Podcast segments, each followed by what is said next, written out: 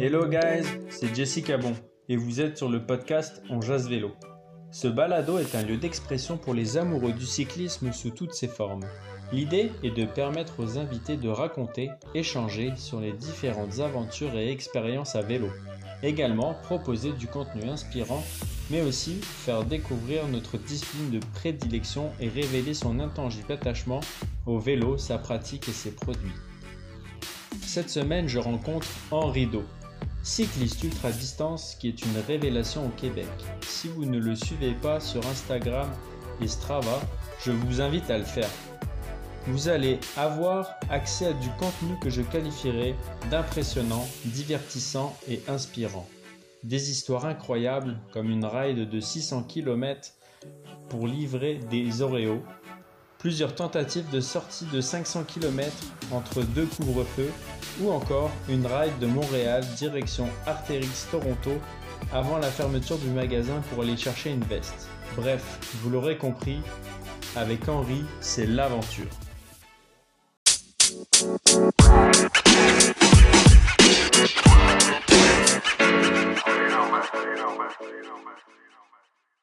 C'est parti.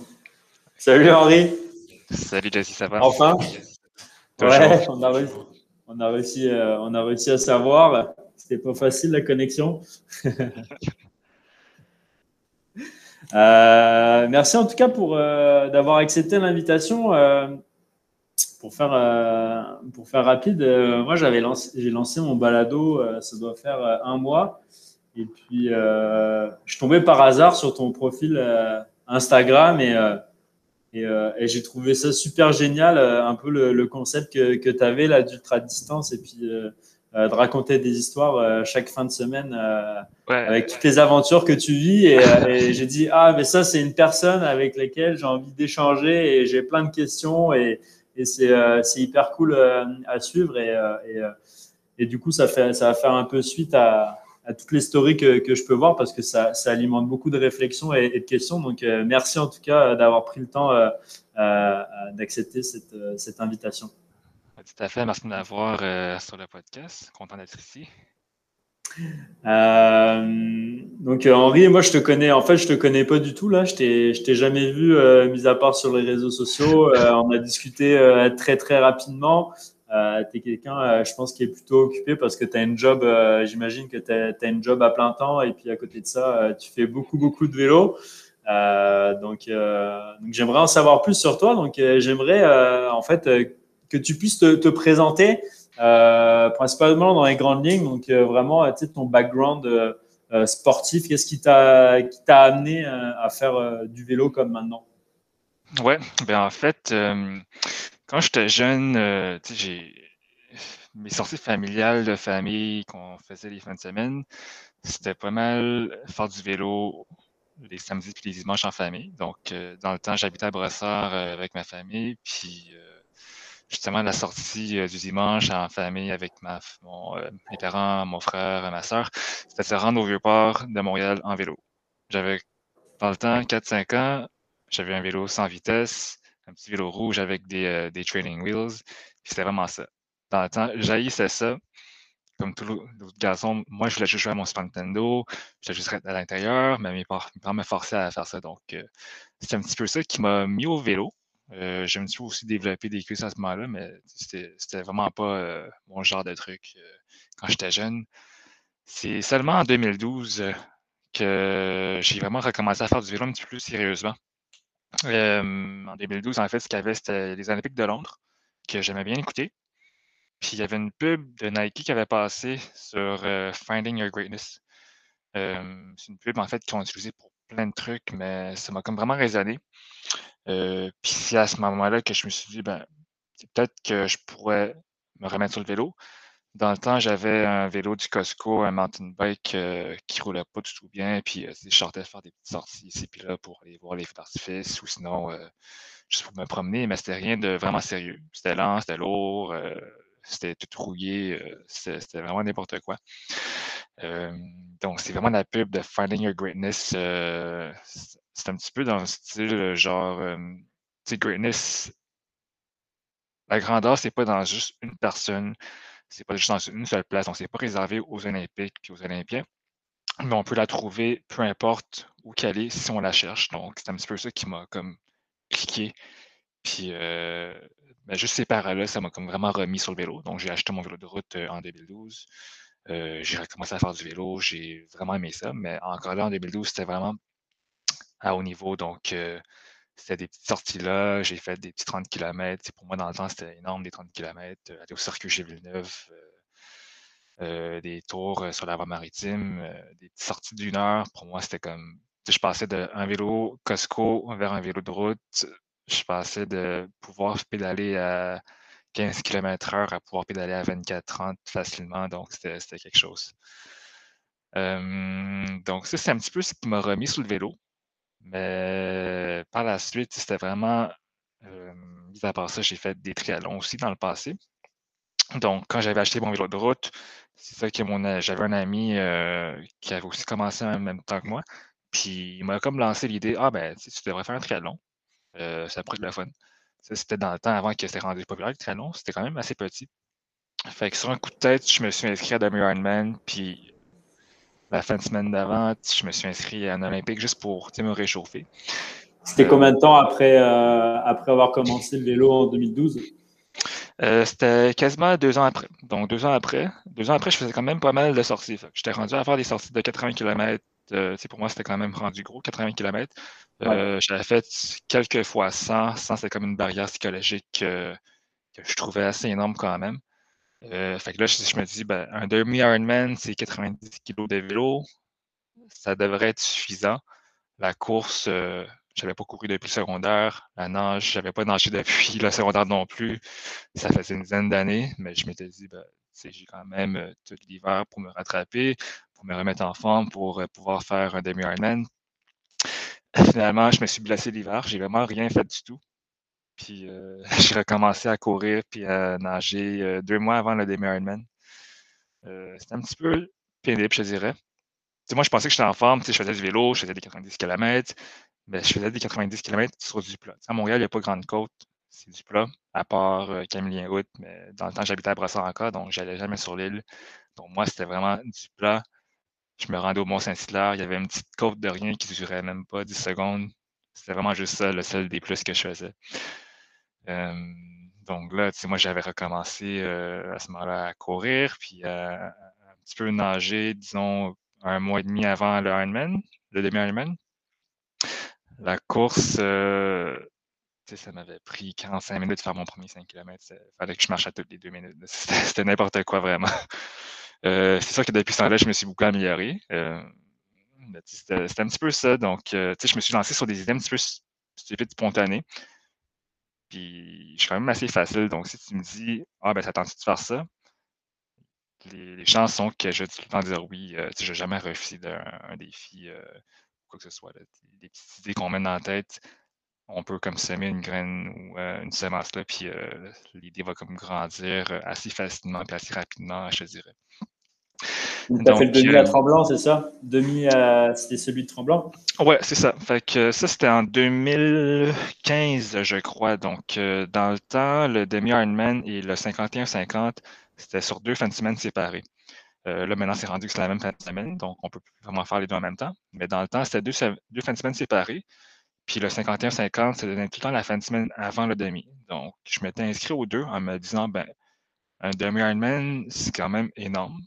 Euh, qui, nagerait 1,9 km, qui irait faire du vélo pendant 90 km, ensuite qui enchaînerait un demi-marathon. Pour moi, c'était vraiment comme le, summum, en fait, le demi-summum euh, de tout sport. Fait que je me suis dit, ben, je vais peut-être pouvoir me réchauffer la semaine d'avant avec un Olympique. Puis après ça, je préfère un demi-Ironman, puis on verra comment je me sens. Puis au pire, euh, c'est du mental, puis la course, mais je pourrais le marcher. Fait que, moi, je suis en mise à faire quand même. Je me suis dit, ben, il faut juste que je survive à la nage. Le vélo, je suis quand même plein en forme pour le faire.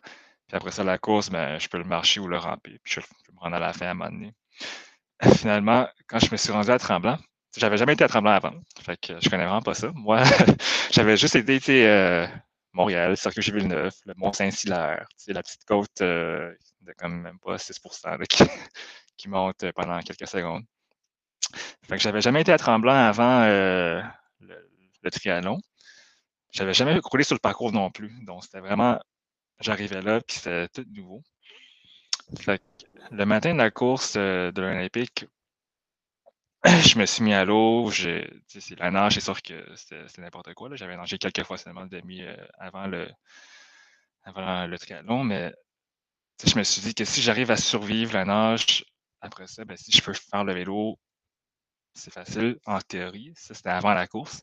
Après ça, si je fais la course, ben, c'est vraiment chaque petit pas te rapproche de ton but, puis c'est juste de continuer à te rendre dans le but. Donc, euh, je peux, je peux le prendre slow, puis euh, vraiment prendre des petits pas pour me rendre euh, au but final, puis éventuellement, je me rendre.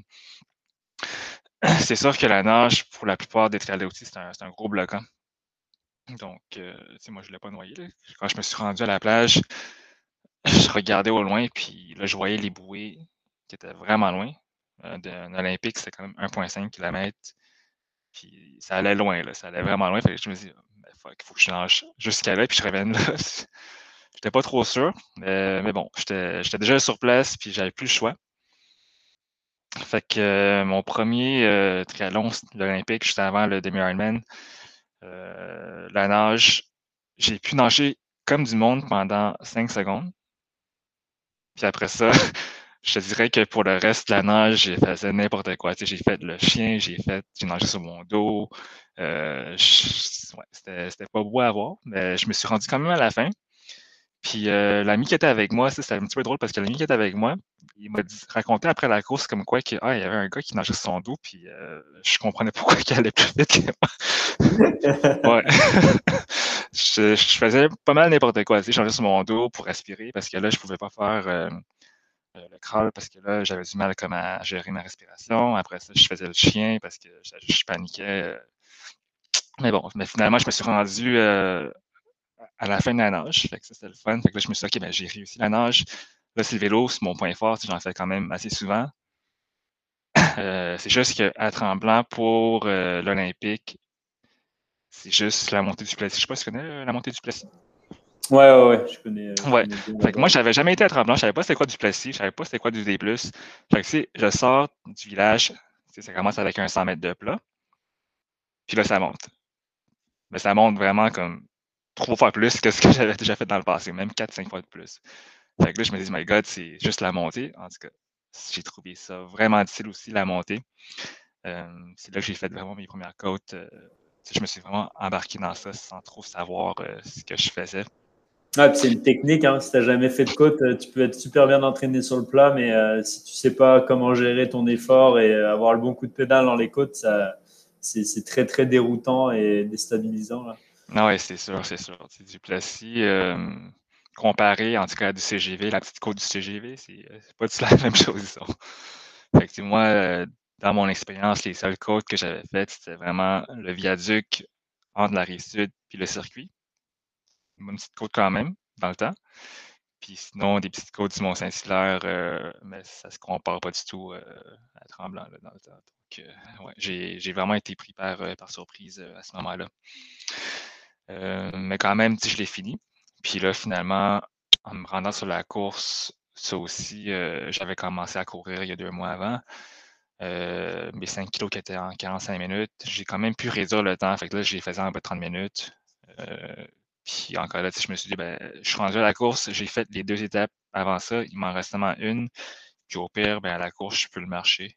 Euh, c'est nécessaire. Donc, euh, c'est vraiment mon premier triathlon qui m'a comme mis dans le mindset que, OK, ben, tu sais, je, suis un triathlète, j'ai fait trois sports en une journée. Avant, j'aurais jamais pensé faire ça. Fait que c'était vraiment euh, là, ça m'a comme un petit peu décriqué comme quoi que oui, c'est faisable, c'est possible même si j'ai un background de pas de nage, pas de course, puis juste du vélo. Puis même avant ça, je faisais rien depuis euh, ma jeunesse. Euh. donc, je me suis mis à ça en même pas quelques mois, puis c'est faisable. Donc, euh. Et tu avais un autre sport. Est-ce que tu faisais d'autres sports à côté ou tu étais vraiment étais un gamer, tu restais à la maison et puis tu J'étais pas mal un gamer, je dirais. J'ai beaucoup joué à Diablo. puis en fait, tous les jeux de Blizzard, donc World of Warcraft, Diablo aussi, j'étais quasiment rendu un cash potato avant 2012. c'est sûr que là, quand j'avais acheté mon vélo en 2012, je me suis remis en forme un petit peu, mais j'étais encore quand même en mode commute, mode des petits 30 kilos ici, puis là, tranquille. mais j'étais, c'est pas du tout ce que je fais maintenant. Maintenant, c'est un monde à part depuis 2012. Mais ouais, donc ça a vraiment parti comme ça.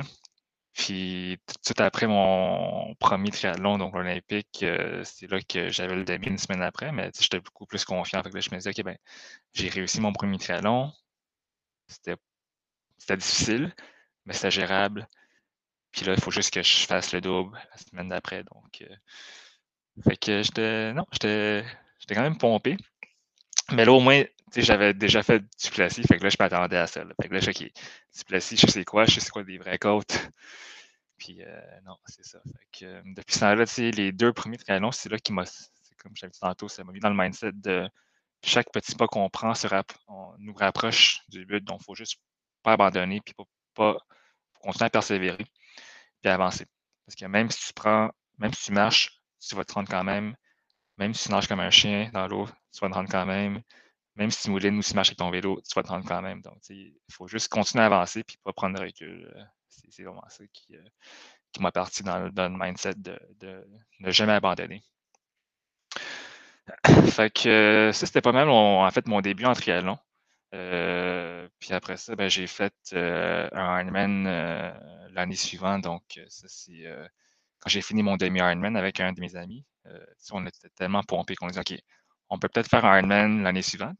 on s'est inscrit les deux au Ironman de Tremblant encore la semaine d'après, puis on l'a fait l'année suivante. Puis depuis ce temps-là, j'ai fait quatre Ironman, puis quand même plusieurs d'amis Ironman. Jusqu'en 2019. 2019, j'ai un petit peu arrêté de faire des Ironman. La raison étant, de, un, c'est cher. Puis de deux aussi, c'était comme des vacances que je prenais. Donc, mes vacances, je partais pas quelque part de relax. Quand je partais en vacances, ben, c'était des vacances de triathlon. Fait que je prenais une semaine au complet, l'hôtel, euh, l'inscription au Ironman. c'était mes vacances un petit peu plus euh, rock'n'roll, mais j'aimais ça quand même. C'est quand même des, gros sous. Puis là, je, me suis dit, ben, moi, dans la vie, mon sport favori, c'est le vélo. Fait que je voulais mettre plus de temps sur le vélo que sur euh, les triathlons. c'est pour ça qu'en 2019, j'ai pris une pause ou une retraite, disons, des triathlons pour faire que du vélo. Et comment tu trouvais ça, le, le, le Ironman? Euh, ben, c'est comme le demi, mais là, c'est vraiment genre next level. Fait c'est rendu que, ben, tout ce que je viens de me dire pour de continuer à persévérer, ben, c'est une nouvelle game. Fait il faut que je, redouble mon effort. Donc, euh, là, OK, ben, on parle plus de 90 kg de bike, on parle de 180 de bike, on parle de doubler la nage, on parle de doubler le, la course. Fait que c'est rendu une journée de 12-13 heures, euh, ça dépend de ta vitesse, mais quand même, on double tout, euh, mais encore là, c'est vraiment le mindset du mental qui fait qu'il faut juste continuer. parce que tu peux le marcher, tu peux mouliner, tu peux prendre ton temps, euh, mais tu vas te rendre quand même. Puis c'est un petit peu pour ça que je me suis inscrit assez rapidement quand même, seulement après un an à un Ironman, parce que je me suis dit, ben, si je suis capable de faire un, Olympique, puis un demi-Ironman avec seulement deux, trois mois d'entraînement, puis de passer un Olympique à un demi en une semaine, ben, pourquoi pas le, full. Je cherche un petit peu les idées quand même. Je suis un petit peu ambitieux dans, ça, mais sans trop penser aux conséquences ou sans trop penser à, à peut-être euh, l'échec. Euh, c'est sûr que des fois, j'ai échoué, mais c'est pas une affaire qui va m'empêcher quand même de tenter des affaires. Donc, je me dis que faut pas tout le temps espérer avoir la victoire. on peut échouer, puis c'est bien correct faut pas laisser en fait la peur de l'échec nous freiner puis nous empêcher de faire les affaires.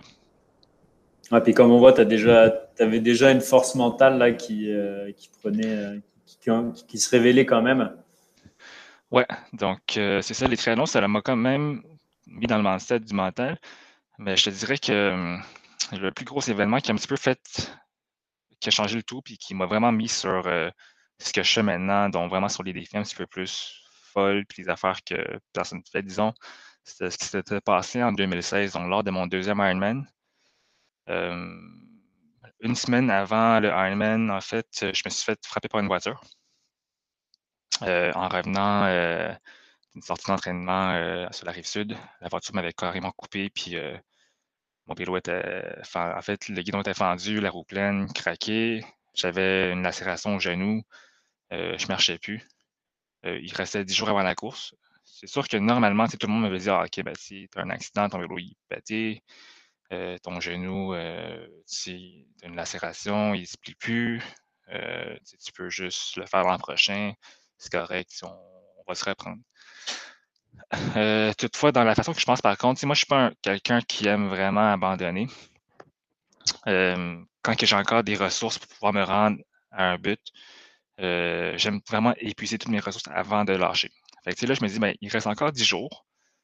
En 10 jours, c'est pas question que j'arrête là. Je peux encore au moins réparer mon vélo maintenant.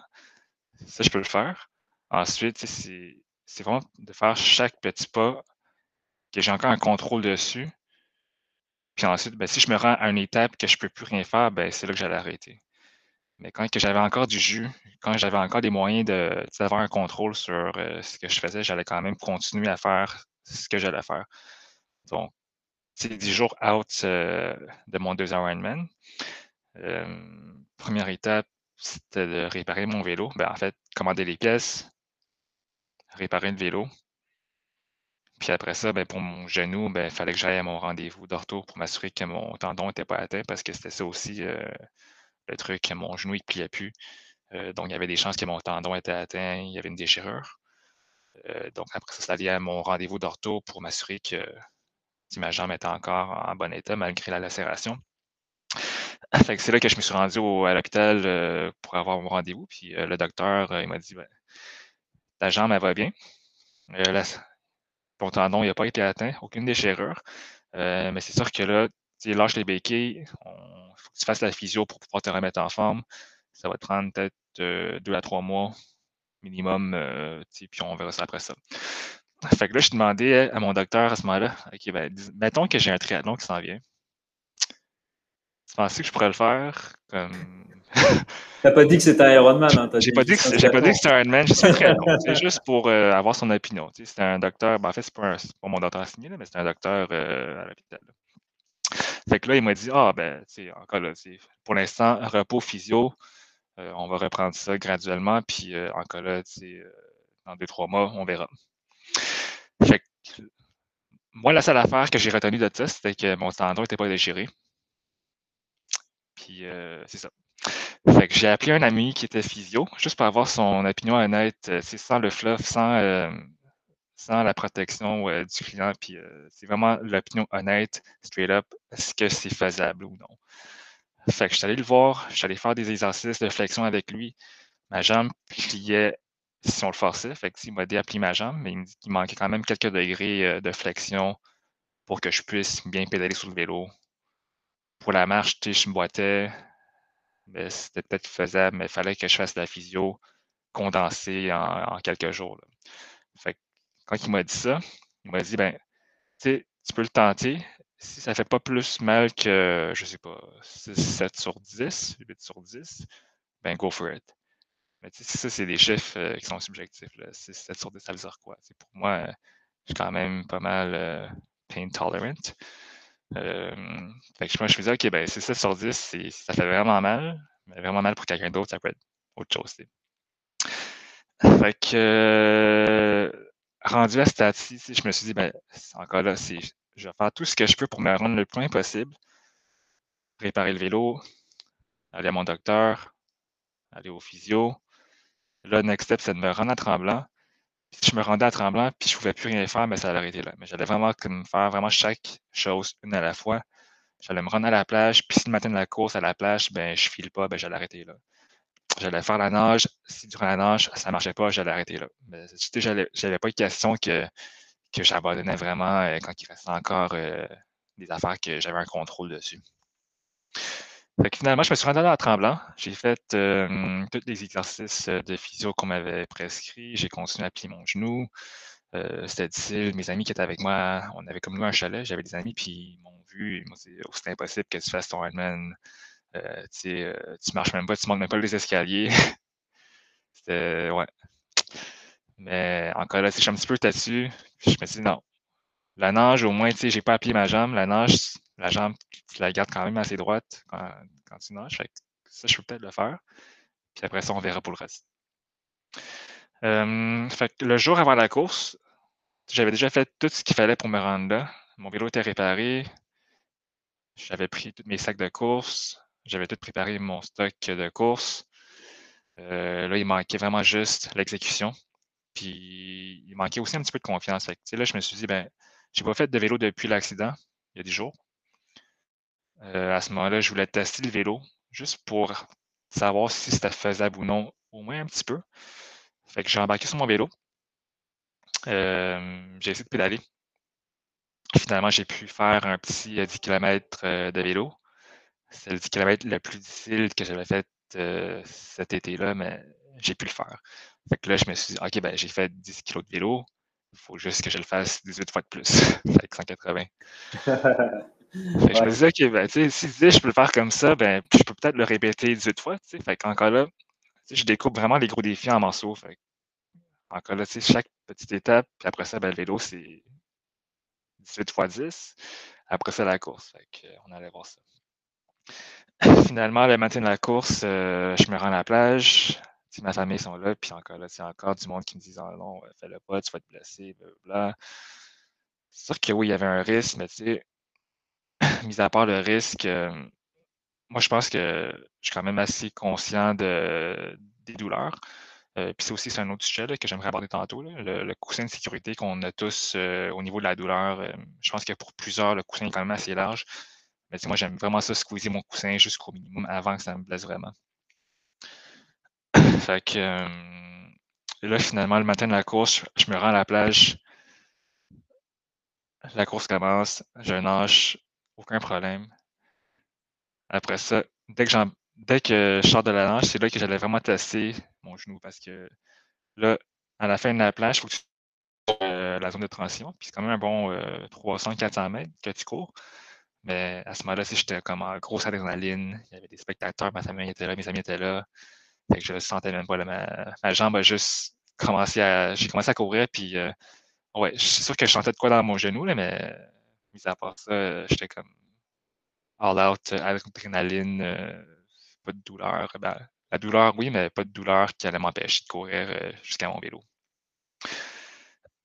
Donc, rendu au vélo, j'embarque sur mon vélo, encore là, même chose qu'hier, j'avais des douleurs à plier ma jambe. C'était raide, c'était pas très flexible. Mais après une demi-heure, euh, à juste forcer le mouvement puis à, réchauffer euh, la jambe, euh, ça s'est comme remis à plier comme du monde. Puis je pouvais faire tout le mouvement complet du vélo. Fait moi, comment je le pense, c'est que j'ai peut-être fait la physio condensée en comme 180 kg de bike. Au lieu d'avoir spreadé ça sur deux mois, ben, je l'ai fait durant le laps d'un 180 sur un Ironman. puis après ça, ben, rendu à la course, encore là, j'allais comme tester chaque étape. Si je me sentais bien, j'allais le faire, sinon j'allais arrêter là. Mais finalement, à la course aussi, euh, je me suis vraiment bien senti. Euh, fait que euh, c'était Ironman, j'ai pu le compléter au complet malgré que j'avais eu un accident dix jours avant. Puis malgré qu'il y avait plein de monde qui m'ont dit que non, c'était pas possible. Puis que non, je ne devrais pas le faire, puis non, que j'allais me blesser. Puis que non, c'était impossible, puis tout ça. j'ai quand même pu le compléter, puis même j'ai battu mon meilleur temps, mon temps de l'année d'avant, donc, euh, j'ai été plus rapide que mon premier Ironman euh, de une dizaine de minutes environ. Incroyable. C'est incroyable, bravo. Euh, depuis ce temps-là, je me dis que c'est pas le physique qui a fait ça, c'est vraiment le mental qui a pu jouer, en fait, qui a pu me donner le succès dans cet Ironman-là, qui, a pu me permettre de le compléter. fait que depuis ce temps-là, je me dis qu'il n'y a plus rien d'impossible. Tout est possible, même si ça semble impossible. C'est juste go for it, puis genre là, étape par étape, euh, de segmenter par, par chaque petit euh, défi à l'intérieur d'un gros défi. Puis c'est comme ça que je gère toutes mes épreuves maintenant, c'est qu'il n'y a rien de, d'insurmontable. Euh, chaque montagne, ben, tu, peux, tu peux passer à travers. Euh. Puis même le post-mortem sur Starman, fait que le jour après, je me suis senti bien. J'ai ma belle-sœur qui, qui est docteur, puis elle me demande si j'allais bien, si j'avais mal au genou. C'est sûr que oui, c'était enflé, parce que j'avais quand même beaucoup travaillé le jour avant, mais je marchais comme du monde. Hein, fait que je boitais plus. Je faisais encore du vélo, mais mon, genou, il pliait. J'étais raqué, c'est sûr, mais sinon, mis à part ça, j'étais en pleine forme. Fait j'ai comme condensé ma physio puis mon rehab en, une journée. Puis j'ai continué à faire du vélo après ça, les semaines suivantes, puis c'est comme si rien n'était. Donc là, tu as continué les, les Ironman euh, donc comme ça jusqu'en 2019. Euh, et, après, il y a eu un déclic euh, sur, sur le, vélo ultra distance ou tu commençais déjà à, avoir une tendance plus vélo Comment fait ben, En fait, il y a deux choses qui m'ont qui amené vers les ultra distances. Donc, oui, en 2019, j'ai arrêté les triathlons. Je me suis mis à faire que du vélo. Mais dans le temps, mon idée, c'était pas de faire des ultras. C'était de faire du bikepacking, du tourisme, juste faire des voyages, découvrir le monde, le Québec, le Canada, prendre des photos, documenter tout, euh, raconter des histoires. Donc, c'était vraiment ça le mindset que j'avais. Et comment tu as eu ce mindset-là? Euh, parce qu'on sait que le triathlon, c'est quand même assez euh, axé compétitif, chrono, etc. souvent, il y en a qui commencent par le triathlon et puis qui se mettent à faire des courses sur route, plus des, des, des TT, euh, des critériums, euh, etc. Puis toi, tu t'es dit, je vais faire euh, du bikepacking, qui est un peu l'opposé de, ouais. la philosophie du, du, triathlon en tant que tel. Oui, tout à fait. Ben, en fait, aussi, pour le triathlon, je ne l'avais pas mentionné, mais une des raisons aussi pourquoi j'avais continué à faire des gros triathlons après mon demi puis mon olympique, c'était aussi un petit peu pour motiver ma mère qui avait eu un AVC lors de mon Ironman, en fait, l'année de mon Ironman. Donc, euh, c'était pour lui montrer que la route vers le rétablissement, c'était pas juste un sprint, ça se faisait pas en une journée, ça prenait pas une semaine, ça allait prendre des mois de travail, des mois et même des années de travail pour pouvoir euh, regagner ses moyens puis regagner son autonomie. Euh, donc, c'est un petit peu pour ça que j'ai continué à faire des gros, des gros Ironman, c'était pour la motiver. Puis aussi en même temps, quand que je me suis blessé lors de mon deuxième Ironman, c'est là que ma mère m'avait dit, mais là, c'est comment je me sens maintenant? Tout ce que tu aimes faire, tu peux plus le faire. Là, tu boites, ton vélo est brisé, tu marches plus, tu cours plus. Mais c'est là que je lui dis à ma mère, j'ai dit, ben, la différence, c'est que oui, j'ai un obstacle qui s'est présenté devant moi. Je marche peut-être plus en ce moment, je cours peut-être plus, mais je vais encore prendre tous mes moyens que je peux pour me rendre le plus loin possible. C'est ça que je veux qu'elle retienne, que c'est pas parce qu'on a un obstacle qu'il faut tout lâcher et qu'on arrête là. L'obstacle, c'est juste un autre défi à surmonter. Puis, il n'y a rien d'insurmontable. Donc, euh, c'est ça que je vais lui montrer euh, à ce moment-là. Mais euh, oui, en fait, ma transition vers le bikepacking, c'est plus parce que j'ai quand même un côté artistique. Donc, je prends quand même beaucoup de photos. Puis, j'aime raconter des histoires. Puis, j'aime vraiment faire, faire la photo. Fait que juste documenter le tout, partager le tout, quand tu es souvent en aventure, tu veux vraiment partager ce que tu vois avec des gens, puis avec tout le monde, mais tu es seul. Fait moi, je peux le faire à travers soit mes stories ou à travers euh, les photos que je peux prendre euh, pour ensuite euh, juste faire découvrir le monde aux gens. Fait que c'est un petit peu ça ce que je voulais faire à ce moment-là. Mais en même temps, oui, justement, jusqu'en 2019, j'avais quand même au moins un demi par année, plus un Ironman par année. Fait là, je me suis senti un petit peu quand même vite. Je me suis dit, ben là, j'ai pas de course cette année, j'ai rien pour vraiment tester mes capacités physiques, pour tester la forme. Euh, tu sais, je fais quoi? Fait que l'année d'avant, en 2018, euh, juste avant euh, mon dernier Ironman, j'avais fait un voyage de bikepacking avec des amis au piste rouleur dans le temps. On était six, on avait fait Toronto-Montréal en deux jours, donc 300 kilos par, journée. Puis j'avais vraiment aimé ça.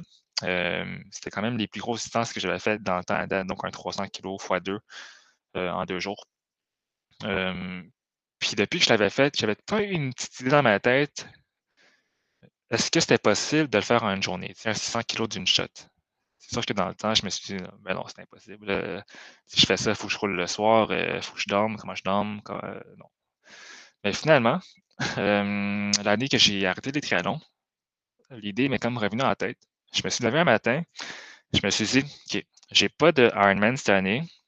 Je suis quand même pas mal en forme pour le vélo. je pourrais-tu vraiment tenter de le faire Toronto-Montréal en une journée? Fait que 600 km en moins de 24 heures, one shot, non-stop. Fait que moi, j'étais vraiment down pour le faire, pour le tenter.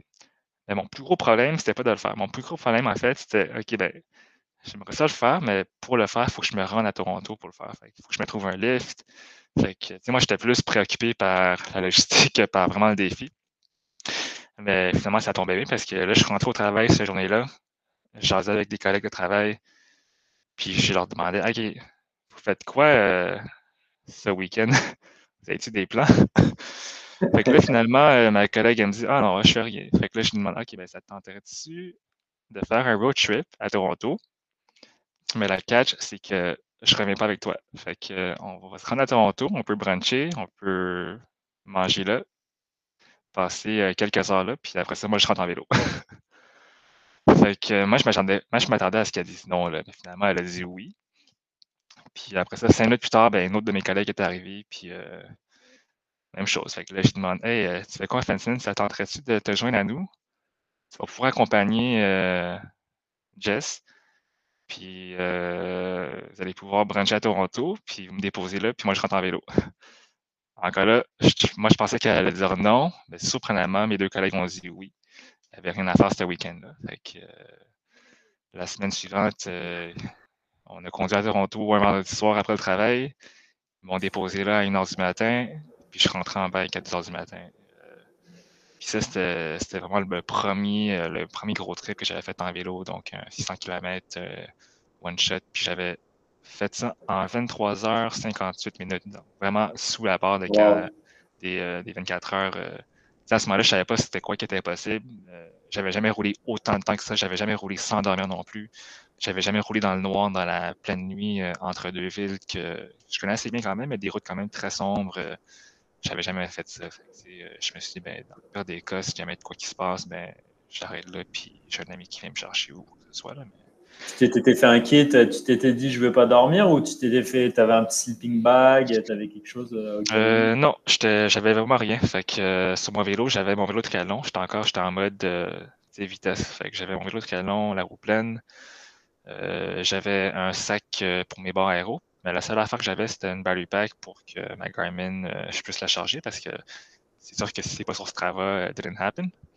Ouais, c'est ça. Euh, j'avais aussi des chargeurs pour mes, pour mes lumières. Euh, fait que, non, c'était vraiment juste ça. J'avais mes chargeurs, j'avais des Advil, bien sûr, puis des Tylenol. C'est toujours important à avoir. C'est important à avoir dans les distances comme ça? Parce que c'est pas quelque chose qui fluidifie trop le sang et qui peut être un peu compliqué. Euh, ben pour moi, moi j'aime ça. En fait, honnêtement, c'est comme un genre de buff. Moi, c'est sûr que tout le monde est différent, puis je recommande vraiment pas ce que je fais à tout le monde. Euh, mais oui, j'aime quand même prendre des Advil de temps en temps quand je commence à avoir mal, puis ça me donne comme un genre d'effet placebo aussi en même temps. Mais en même temps, ça, ça va comme réduire l'inflammation dans mes muscles. Maintenant, j'en prends plus, là, je suis même rendu habitué, mais dans le temps, quand je commençais ça, euh, je doublais la distance. Je n'avais jamais fait plus que 320, mais là, j'allais doubler vers un 600. Fait que c'était un petit peu fou. Mais encore là, ça revient aussi au fait que il n'y a rien d'impossible, je me suis dit, puis il ne faut pas que je laisse la peur me freiner vers ça. Puis en faisant ce 600-là, c'est là que j'ai découvert que c'est vrai qu'au début, je n'étais pas sûr, j'avais quand même peur. Mais là, je sais que c'est possible. Fait que depuis ce temps-là, je me lance dans des défis euh, un petit peu stupides puis mon goal à toutes les fins de semaine ou à toutes les deux fins de semaine juste pour voir c'est quoi qui est possible. Fait ça commence tout le temps avec une idée. Après ça, c'est Is it possible? Donc là, c'était en 2019. C'était en 2020. arrêté en 2019 le demi-Ironman, enfin les Ironman, et en 2020, tu as commencé à faire de la longue distance. Euh, non, en 2019. 2019, ok. Ouais, fait que ça, c'est l'année que j'avais arrêté les triathlons. Cette année-là, j'avais juste un demi-Ironman euh, en juin. Puis ensuite, euh, j'avais tout l'été avec rien sur mon horaire, des petits voyages de bikepacking. Mais je voulais vraiment encore tester ma vitesse. Donc, c'est là que je me suis mis à une course euh, personnelle, disons, euh, à 600 km euh, entre les deux villes. Puis depuis que je l'ai réussi, je me suis dit, ben, OK, ben, si je peux faire ça, c'est quoi les autres idées stupides que je peux avoir? depuis, depuis ce temps-là, j'ai quand même commencé à faire beaucoup de grosses sorties sans trop me limiter aux distances. je me dis, oui, la, distance, c'est un chiffre, mais c'est un chiffre, c'est juste un chiffre. Le, ce qui va être le plus difficile, je trouve, dans les ultras, c'est pas nécessairement la distance à parcourir, donc il y a des plus à, monter, mais c'est plus tous les imprévus que tu peux avoir. Parce que c'était ça vraiment ce qui était le difficile. C'était pas de faire un 100 km, mais c'était vraiment les imprévus que j'avais comme rencontrés durant cette journée-là. Les downs que j'ai eus, euh, les douleurs que j'ai eues. Donc, comment passer à travers ça pour pouvoir finalement continuer à, monter euh, le, kilométrage pour se rendre à 600. Euh, puis depuis ce temps-là, j'ai appris comme quoi que oui, en ultra, c'est des grosses distances, mais il n'y a jamais aucun événement d'ultra ou aucune distance d'ultra qui va se ressembler. tu auras tout le temps un down, mais l'important, c'est vraiment de pouvoir s'adapter, puis s'ajuster, puis de passer à travers tous ces, micro-défis-là, puis de continuer quand même malgré ce qui se passe. Donc, moi, ça m'est arrivé d'avoir des downs après même pas 50 kilos, des downs juste avant d'arriver à la fin, des bris mécaniques, toutes des affaires comme ça, c'est des affaires insurmontables que sur des grosses journées comme ça, il y en aura tout le temps, puis ils vont ils vont pas apparaître au même moment. Donc, ça peut être en début à la fin, ça peut être juste avant d'arriver au but. Donc, c'est ça le plus important, je trouve, dans les ultras. Donc là, tu as, fait ton 600 km en 2019. Est-ce que tu as, enchaîné tout de suite à en faire d'autres dans la même année ou tu as, attendu un petit peu passer l'année suivante? J'ai entendu un petit peu, mais cette année-là, ce que j'avais fait en plus de ça, c'était que je me suis dit, ben, euh, je viens de faire un 600 km. Fait que euh, l'endurance humaine, c'est quand même, on est quand même, on a plus d'endurance qu'on le pense. Le the human body is much more capable than we give it credit for. donc, ce que j'avais fait, puis encore là, ça c'est une autre de mes idées stupides, cette même année-là. J'avais un marathon à Toronto. C'était mon dernier marathon aussi euh, que j'allais courir avant de me mettre juste au vélo. puis c'est sûr que conduire à Toronto, quand même un bon 5-6 heures de route. Puis, moi, je déteste conduire. Euh, depuis que je fais du vélo, j'essaie de me rendre en vélo à tous mes événements. Fait que là, je me suis dit, ben, je pourrais dessus me rendre à Toronto en vélo en deux jours, courir le marathon, puis après ça rentrer au lieu. Ça me coûterait autant cher en gaz qu'en bouffe, euh, puis ça me ferait comme un petit voyage de bikepacking. Fait que euh, c'était mon dernier défi de cette même année-là. Je me suis dit, OK, ben, on va se rendre à Toronto, en deux jours. Fait 300 kg, 300 kg. On va courir le marathon le jour suivant, 42. Puis on va rentrer en vélo après ça. Fait 300, 300. Euh, c'était difficile, mais c'était vraiment difficile le matin se lever. Je te dirais que c'était la, personne la plus difficile. Euh, parce qu'une fois que j'étais sur le vélo, si je me sentais bien, puis les gens bougeaient. Puis même le marathon, euh, c'est sûr que j'avais quand même beaucoup de kilométrage juste avant de faire, mais c'était une longue, une longue slow euh, run pour moi. Là, puis euh, juste d'enchaîner les quatre, les cinq affaires en même temps. Euh. Fait que depuis ce temps-là, je me dis, ben, j'ai fait 100 km. Après ça, j'ai fait un marathon avec l'aller-retour Toronto. Et après ça, c'est l'endurance, c'est juste l'endurance. C'est des chiffres, puis c'est pas ça qui est le plus difficile. Le plus difficile, c'est vraiment de se convaincre de le faire, de dire que oui, tu peux le faire, de, dire que même si tes c'est pas un problème, puis au pire, tu t'ajustes, tu t'adaptes, tu vas plus lentement. Euh, après ça, depuis ce temps-là, il n'y a plus vraiment de chiffres ou de, nombre de kilométrages qui me fait peur. De rouler la nuit sans dormir, ça me fait plus peur non plus. Euh, de partir à 1 heure du matin ou de rouler 40 euh, heures de suite, non, ça non plus, j'ai, aucune crainte. fait, que... ça, c'est vraiment un petit peu ce qui m'a mis dans, dans les ultra défis. Puis l'année suivante, ben, c'est là que j'ai commencé à avoir des idées qui popaient ici puis là. Oui, Montréal, Toronto-Montréal, c'est une, des premières idées, mais après ça, je te dirais que j'ai quand même eu des, pas mal des idées stupides. Ben, moi, j'ai considère stupide, parce que quand tu racontes ça à ma mère, ma mère dit que c'est stupide, puis ma mère trouve ça, trouve ça c'est capoté, puis euh, toutes mes amis aussi trouvent que c'est un petit peu, euh, c'est fou mon gars, mais c'est fou mon gars dans un bon sens. Ça inspire des gens, puis c'est juste, quand tu racontes ça à quelqu'un qui ne connaît pas ça, vont souvent dire What the fuck, c'est impossible. Mais c'est là que je leur dis que oui, c'est possible. Donc, quelle sorte de défi tu as pu faire euh, par la suite en, 2000, euh, en 2020 En 2020, c'est là qu'on avait la COVID. Euh, la COVID est rentrée.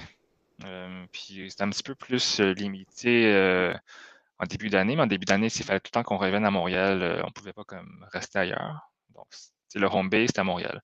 Fait que là, moi, mon défi début COVID, c'était OK, ben home base, c'est Montréal. Fait que je peux faire des gros allers-retours, mais il faut que je revienne à Montréal. Fait que je pourrais plus faire des one-way comme Montréal-Toronto ou euh, Montréal-Magog ou Montréal-Gaspésie. Euh, fait que j'avais commencé avec un aller-retour à Ottawa en début de saison 2020. Je me suis dit, ben, Montréal-Ottawa, c'est sûr que j'aurai le vent de face à un moment donné, puis j'aurai un vent de dos à un moment mais c'est quand même un 450 kg. C'est pas pire. C'est moins que ce que j'ai fait avec Toronto. Mais vu qu'il y aura un vent de face, ça s'équivaut un petit peu. Fait que j'avais fait ça euh, lors euh, du semi-déconfinement en mai 2020. Puis après ça, deux semaines plus tard, ben, je me suis dit, ben, j'ai déjà fait Ottawa. J'étais allé vers, euh, allé vers l'ouest. Maintenant, peut-être que je pourrais peut-être aller vers, euh, vers l'est. J'ai fait aussi le retour Montréal-Québec. Euh, ça, c'est un autre 550 kilos environ. Puis ça, c'était début juin de l'an passé. Puis après ça, ben, il y a eu le déconfinement. Fait que euh, le déconfinement qui avait commencé à la mi-juin, complètement tout rouvert vers la fin, la fin du mois. Fait qu'à la fin du mois, je me suis dit, OK, ben, j'ai fait mes deux allers-retours euh, j'allais aussi de temps en temps souvent vers Covey Hill, fait que ma boucle euh, traditionnelle dans le sud, un petit 200 km vers Covey Hill, ou sinon il y avait aussi la boucle aller-retour vers Tremblant, un autre 300 kg. Fait que des affaires que je considère euh, quand même des grosses sorties, mais pour moi, ça s'est rendu quand même des normes, fait que des 200-300. À ce moment-ci, c'était tout ce que je considérais comme plus grosse sortie, c'était au-dessus de 400 en bas de 400, je considérais ça quand même des grosses sorties, mais c'est des grosses sorties quand même que j'avais pas trop à planifier ou à gérer. Je pouvais le faire ça un matin si je me lève et ça me tentait. fait que là, à la fin du mois de juin, euh, tu avais ce 6 d'été. Puis j'avais une idée comme quoi, euh, ben, j'avais déjà été en Gaspésie euh, en mode bikepacking l'année d'avant. J'ai trouvé ça full beau. Puis ça fait quand même assez bien sur la 132, ça, roule bien. Fait que là, je me suis dit, ben, pour le solstice d'été, puis ça, c'est avec euh, Apidura, il y avait un challenge, euh, il appelait ça Parallels à 24. Fait que le plus long que tu peux rouler en 24 heures pour euh, le solstice d'été. Ben, je me suis dit, ben, je pourrais peut-être faire une ligne droite de Montréal, puis juste continuer sur la 3032 tout le long. Ça fait une très belle ligne droite, puis voir où je me rends en 24 heures. Fait que j'avais planifié ma date à l'avance. Euh, moi, mon but dans le temps, c'était de faire environ 700 kg Montréal jusqu'à peut-être Capcha ou un petit peu plus loin que ça. Finalement, rendu euh, en 2020, le, 20 juin, je crois, ou le 19 juin, en tout cas, l'été 2020, euh, il annonçait un gros vent de face qui soufflait de l'Est. C'était pénible. Fait moi, j'avais pas le choix, là, parce qu'à Pidura, tu peux soit le faire le 20 ou le 21, mais il y avait un vent de face les deux jours. Fait que, j'ai dit, tout bad. On va le faire quand même. Euh, fait que j'avais un vent d'eau jusqu'à un petit peu avant Trois-Rivières. Je roulais quand même à 40 km/h facilement avec le, gros vent d'eau. Puis là, tout d'un coup, je passe Trois-Rivières, puis le gros vent de face jusqu'à la fin des temps. Euh, ça, c'était quand même difficile, mais là, je me suis rendu jusqu'à Matane. Euh, donc, j'avais complété plus que 24 heures par contre. Jusqu'à Matane, j'avais fait 680 kilos euh, ça, je pense que c'était en 25 heures et demie environ que j'avais pu faire ça. Ah, c'est pas mal, là. C'est une belle, un bel exploit. Ouais, mais c'est ça. Fait que là, j'ai vraiment fait mon quota, je pense, de vente face euh, pour l'année. Cette journée-là, euh, c'était n'importe quoi. Là, passer Trois-Rivières. C'était un petit peu doux jusqu'à Québec. Puis là, passer Québec, ça montait. Après, dans le coin de Kamouraska, c'était comme l'enfer. Puis rendu à Rimouski, je bougeais même plus. Je pédalais, je pense, à 19-20 km/h. Puis il y avait même des gros orages qui arrivaient. Donc, euh, j'ai décidé de, de call safe et d'arrêter à matin au lieu de me rendre à Capture. Puis pour ce défi-là, ben, il y a beaucoup de gens encore qui m'ont demandé ben, comment tu reviens? C'est un petit peu comme Toronto aussi. Moi, Toronto, ben, il fallait que je me trouve un lift euh, pour euh, me rendre là. Ben là, je, suis en Gaspésie, j'ai rien sur moi, j'ai mon vélo de TT avec mon battery pack, j'ai rien d'autre. Comment je revenais? Fait que ça, c'était un petit peu une joke, là, mais j'avais dit aux gens, ben, tu sais, euh, c'était aussi dans un quand il y avait une baleine à Montréal. puis la baleine, elle est décédée. Fait que moi, la joke, c'était que ah, ben, je m'avais trouvé une autre baleine pour ramener à Montréal, puis j'allais rider sur le, sur le dos pour rentrer à Montréal. Mais non, finalement, j'avais un ami qui était monté en voiture. il avait apporté mon stock, puis on a continué un road trip en Gaspésie après ça. Fait que ça, ça avait un petit peu parti mon été, parce que là, on était en déconfinement 2020. Puis euh, après ça, ben, j'ai continué à faire euh, des grosses sorties à toutes les semaines. Fait que depuis ce temps-là, je, je, me suis dit, OK, ben, je conduis plus, puis je me rends tout en vélo. Fait que je savais que je faisais beaucoup de plats, donc tout ce qui est circuit, c'est du plat. Montréal, c'est du plat à moins d'aller à CH. Fait que pour faire du D, il fallait se rendre euh, dans les belles places, comme par exemple dans les Laurentides, ou sinon il y avait aussi le parc de la Mauricie qui était vraiment beau. Vraiment beau. Fait que euh, je me suis dit, OK, ben, au lieu de me rendre au parc de la Mauricie en voiture, quand même deux heures de route fois deux, quatre heures de route. Ça me tente vraiment pas de perdre quatre heures de route par journée. Fait que j'ai décidé de me rendre en vélo. Fait que ça, je l'ai fait trois fins de semaine de suite, euh, juste l'aller-retour Montréal, parc de la Mauricie, traverser du parc. Euh, pour un bon 450, 500 kg de, de, vélo, plus environ 2000 euh, mètres de DD+. Ça, c'est le fun. Mais la troisième fois, en fait, que je me suis rendu là, c'était pas pour le faire. La troisième fois, c'est parce qu'il fallait que je vende la Garmin. Puis j'avais comme posté sur Instagram que je vendais une Garmin, puis j'offrais la livraison gratuite dans un rayon de 300 km de Montréal. Fait que finalement, il y a quelqu'un euh, proche du parc qui a voulu me l'acheter. Fait que, euh, OK, mais je vais te livrer la Garmin sans frais. Euh, je suis la Mauricie, puis euh, c'est un petit peu ça aussi, le genre de. Je me trouve ça une raison pour faire du vélo. Tu as, vendu, as vendu ta Garmin à celui qui habitait le plus loin, en fait. Ouais, en fait, en fait c'est ça le critère. Si tu habites à Montréal, oublie ça. tu habites à Trois-Rivières, pas pire. Tu habites à Québec, ouais. Si tu habites en Gaspésie, je suis vraiment down. je te livrer sans frais. J'ai vu, euh, bah, c'est ça, j'avais pas vu cette histoire-là, mais j'avais vu sur ton compte Instagram euh, la fameuse veste Arterix. Ah oui, ça aussi, ouais. Ça, c'est euh, un autre des défis de l'an passé.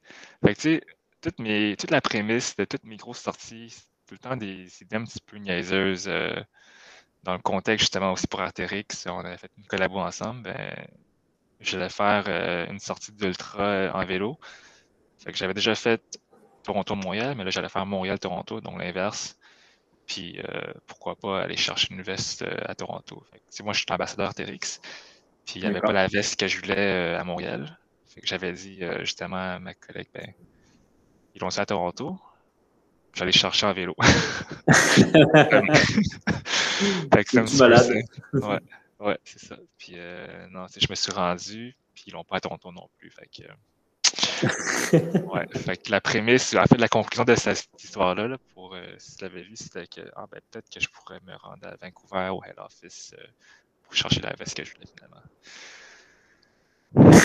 ouais, c'était assez drôle. Ouais. Fait que ça, c'était dans les plans futurs, en fait, euh, traverser du Canada. Mais avec la COVID, c'était un petit peu compliqué. Là. Pour l'instant, c'est sûr, euh, ouais. encore.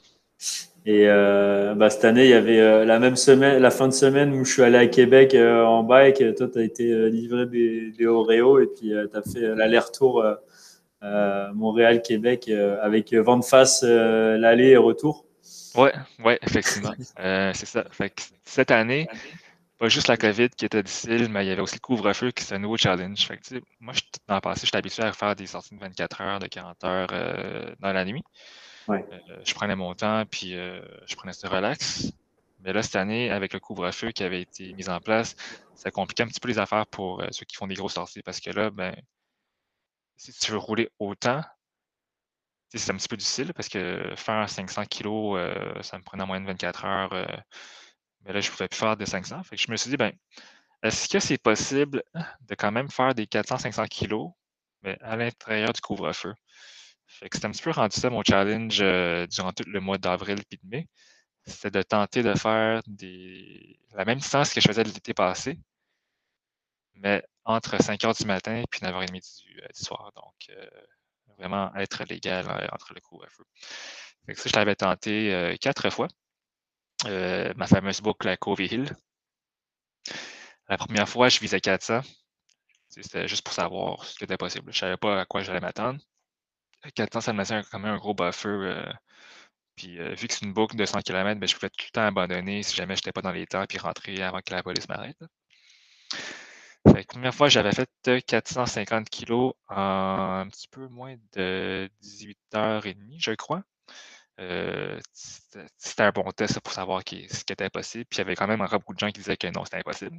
Puis les gens qui disent que c'est pas possible, ça me fuel. En fait, ça me motive vraiment. Fait continuer à me dire que c'est pas possible. puis c'est là que euh, ça me booste. Donc, euh, c'est parfait. Fait que deuxième fois, si je me suis dit, ben, j'ai déjà fait 400 en, dans le couvre-feu, je peux-tu faire 500? Fait que 500 km, 18 heures, non, 16 heures et demie.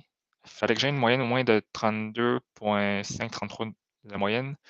Puis aussi, il fallait pas que je m'arrête trop longtemps parce que dans mes autres sorties euh, de 500 et plus, je m'arrêtais quand même souvent. J'avais quand même quasiment 3-4 heures de pause sur euh, un 500. Puis je passe aussi beaucoup de temps à faire des stories, donc ça, prend du temps et tout ça. Fait que là, c'était rendu un petit peu plus. Euh, j'étais en mode course sec. Depuis la COVID, je dirais que faire les 500 en bas de 16,5, c'était vraiment le truc le plus proche d'une course que j'avais faite depuis euh, un bout de. J'avais un temps limite, j'avais un heure de début max, un, heure de début, j'avais un heure de fin maximale, j'avais une distance à parcourir, j'avais des vitesses à respecter, j'avais des points de contrôle que je me suis mis, qu'il fallait que je fasse, sinon j'allais plus dans les délais. C'était vraiment comme une course euh, faite maison qui m'a bien motivé durant le mois d'avril et de mai. Mais c'est sûr que là, deuxième tentative, j'avais fait 500, mais j'avais bossé le couvre-feu. Euh, j'étais rentré vers 9h45, fait je l'avais fait en 16h45. Oui, j'avais réussi mon 500, proche du 16,5, mais j'avais quand même bossé les que je me suis dit que j'allais le réessayer encore. Puis encore là, j'ai souvent des stupides. NAC m'ont approché euh, pour faire une collabo avec eux. Là, je me suis dit, ah, ben, je peux peut-être tenter de faire 500 encore, mais en manger que des barnacs.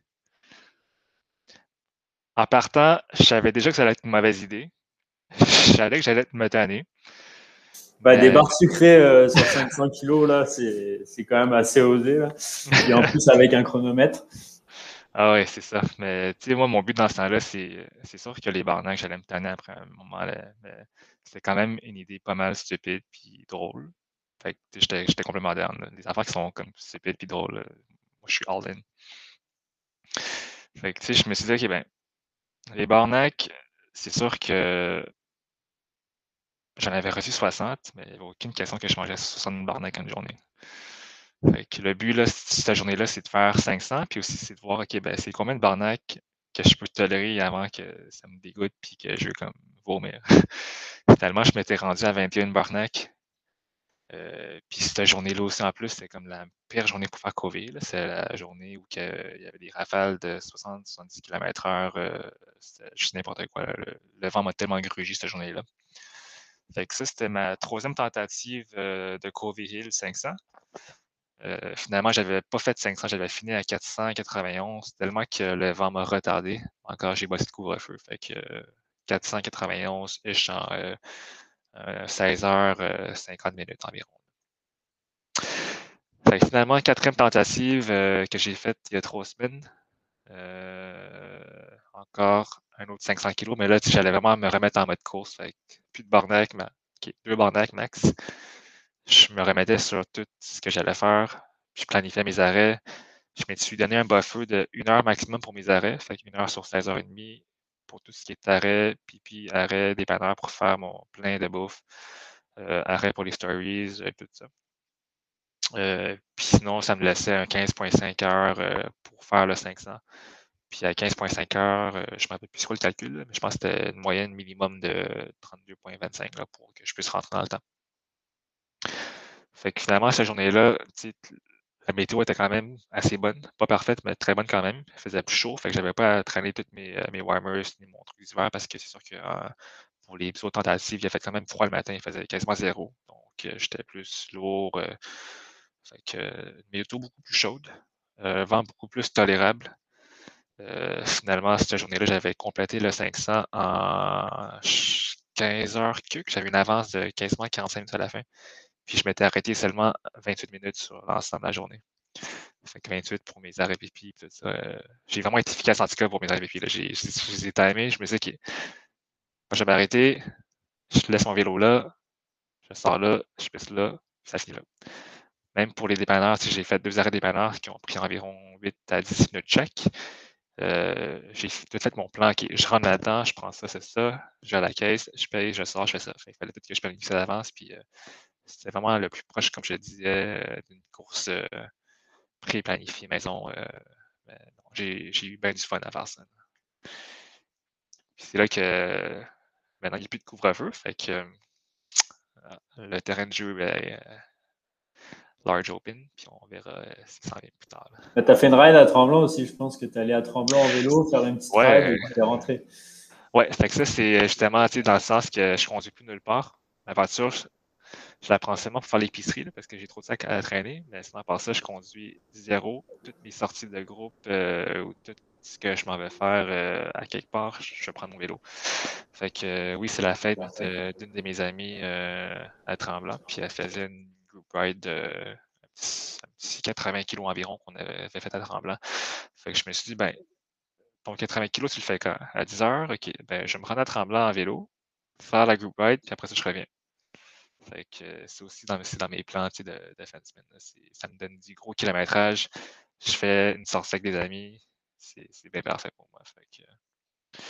c'est ça que à toutes les fins de semaine, si je me planifie soit un défi, genre le 500 à 16h30, ou sinon des grosses sorties euh, de group ride, mais je me rends à, la ride en vélo. OK, OK. Euh, avant de passer au, prochain défi là, que, que tu auras à faire, moi j'ai quelques petites questions déjà par rapport à ce que tu fais euh, actuellement. C'est bah, déjà comment tu, comment tu récupères? Bah, Tu as déjà plus d'un an, tu sais, as, déjà fait 2019, 2020, tu as fait tes sorties d'endurance. Donc, comment tu récupères et comment tu t'entraînes euh, d'un hiver à l'autre? Est-ce que tu réduis ton volume? Et comment tu t'entraînes d'une semaine à l'autre? Parce que là, tu enchaînes les événements euh, euh, semaine après, après semaine. Ouais. je dirais que j'ai pas de plan spécifique du tout dans ce que je fais. je trouve qu'en ultra, pour faire des sorties qui dépassent 10-15 heures, quand même que tu aimes ça. Parce que c'est sûr que si tu te donnes après 10 heures, tu vas trouver ça vraiment long. Moi, je dis aux gens souvent de s'entraîner par passion, de le faire parce que tu aimes ça et non parce que tu, te forces à le faire. puis je me mets aussi jamais vraiment dans le rouge, je dirais. C'est rare que je, me rentre dans le rouge, je suis en train de dans ma zone 2.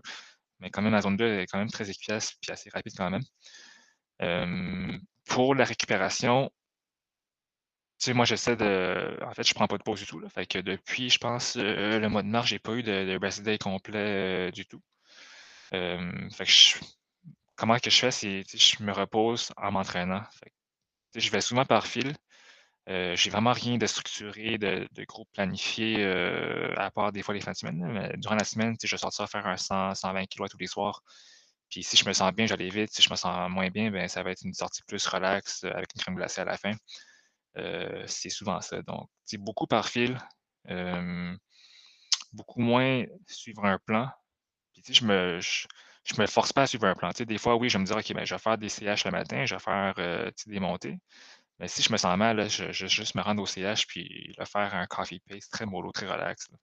Mais l'important pour moi, je trouve, c'est d'être constant, de le faire quand même régulièrement, puis d'avoir une routine. Moi, j'ai quand même ma routine toutes les semaines. Euh, ce que je fais, c'est le lundi, ben, je fais une ride plus relax mollo avec une crème glacée à la fin, obligatoire.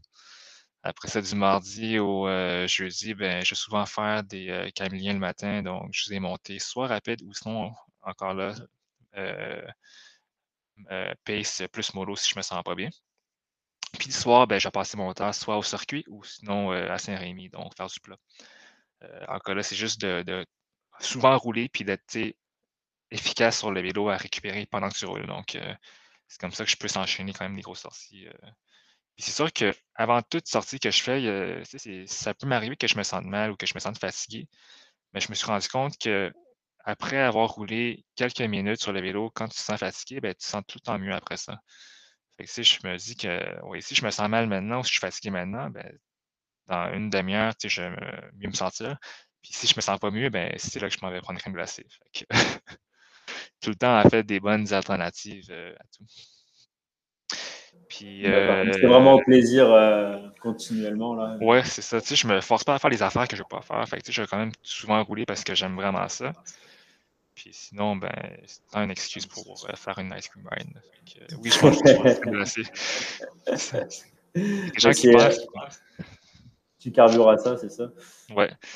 Il y a beaucoup de gens qui pensent que c'est une joke la crème glacée, mais non, je mange vraiment beaucoup de crème glacée. Je peux euh, facilement finir une boîte euh, de 4-8 euh, cornets de crème glacée en même pas une demi-heure. je peux finir un pot en 15 minutes. Un nombre de calories que tu brûles, c'est des produits laitiers, puis il y a du sucre, donc je pense que tu dois le consommer assez, assez rapidement. Ouais. même ça, même si je mange pas ça pour la valeur nutritive, mais je mange ça parce que ça me rend heureux, honnêtement. de manger la crème glacée, c'est tellement bon. Puis, euh, dans tout euh, ce que je fais, c'est vraiment par passion. Puis, euh, si tu es optimiste et tu es positif après avoir mangé la crème glacée, ben, Ouais, c'est ça. Puis tu as besoin d'avoir une, fraîcheur mentale aussi pour, pour, pour faire, faire ta performance de, de, de, la semaine suivante, en fait. Ouais, effectivement. Et l'hiver, comment tu t'entraînes? Parce que euh, bon, on connaît l'hiver au Québec, euh, c'est pas facile de rouler. Ouais, l'hiver, euh, l'hiver, je fais beaucoup de rando d'hiver. en 2020, avant la COVID, j'ai fait, j'ai passé beaucoup de temps dans les Adirondacks. en fait, aussi, c'est un défi que j'ai eu sur un coup de tête. je sais pas si tu connais un petit peu les Adirondacks. pas beaucoup. Je suis allé quelques fois, mais pas, pas vraiment. Il y a 46 sommets des Adirondacks qui sont au-dessus de 4000 pieds de, des plus. Euh, normalement, les gens vont les grimper euh, en quelques années, en plusieurs années, puis ils vont le faire plus durant l'été et non l'hiver.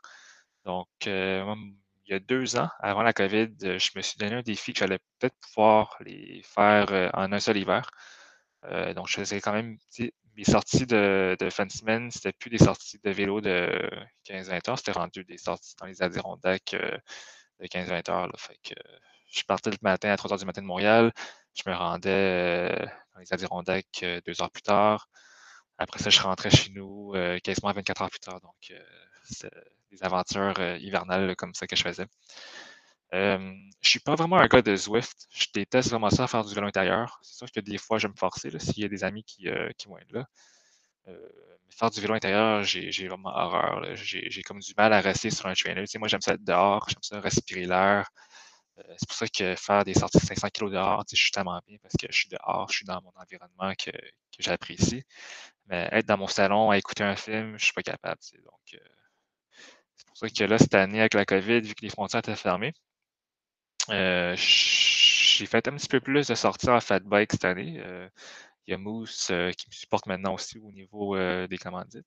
Que j'ai fait, j'essaie de sortir en fat bike à tous les jours. je vais faire des, euh, des montées homestead de 2-3 heures euh, de fat bike. C'est sûr que là, l'hiver, ce qui est plus difficile à gérer, c'est le, froid. Parce qu'à un moment donné, tes, euh, tes orteils et tes, doigts, ils gèlent. Mais sinon, je continue à faire vraiment des sorties d'ultra en fat bike. Fait que j'avais fait à un moment donné, juste avant Noël, un 120 kg. Fait que ma boucle de Saint-Rémy que je fais en vélo qui me prend 3-4 heures, ben, je l'avais fait en fat bike, ça m'avait pris quasiment 10 heures. C'est long, ouais. Puis même, euh, en fait, j'avais un défi en tête que je voulais faire, mais ça ne l'a pas donné parce que le couvre-feu a empêché ça.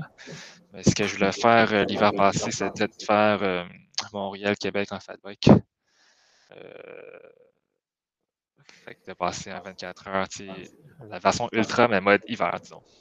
Ouais, ouais, ouais. en fat bike, c'est quelque chose que je pense faire, mais moi, je suis plus un gars de vélo d'hiver. Là, j'ai mon vélo route cyclocross euh, d'hiver. C'est un truc que je pense pour, euh, pour l'hiver prochain, faire un, Montréal-Québec, là, ce sera un, beau défi d'hiver. là. Ouais. ben ouais. Donc, ok, ouais, pour la récup, c'est ça, là. C'est... Donc, toi, c'est principalement. donc, tu roules pas mal au plaisir, tu continues à rouler. L'hiver, bah, tu, fais plus de marche. Est-ce que tu, est-ce que tu fais du, de la course à pied aussi? Euh, la course à pied, je dirais que j'en fais seulement si j'arrive pas à faire du vélo. Fait que euh, j'essaie d'avoir une activité physique à tous les jours. Fait que c'est un petit peu comme ça en ce moment aussi. Euh, fait que ce soit l'hiver ou l'été, si c'est une journée que je peux pas faire de vélo, donc par exemple quand il pleut un petit peu trop, c'est là que je vais comme faire un petit 5 km de course ou un 10 km de course gros max, mais Euh, j'en fais pas tant maintenant. J'en faisais beaucoup dans le passé pour les triathlons, mais là, j'en fais seulement pour substituer le vélo, juste pour continuer à bouger. dans la façon que je m'entraîne, c'est je m'entraîne sans repos. Fait que j'essaie d'appuyer mon corps à être très efficace à récupérer pendant que je fais encore un effort physique. De, permettre la récupération active quand même.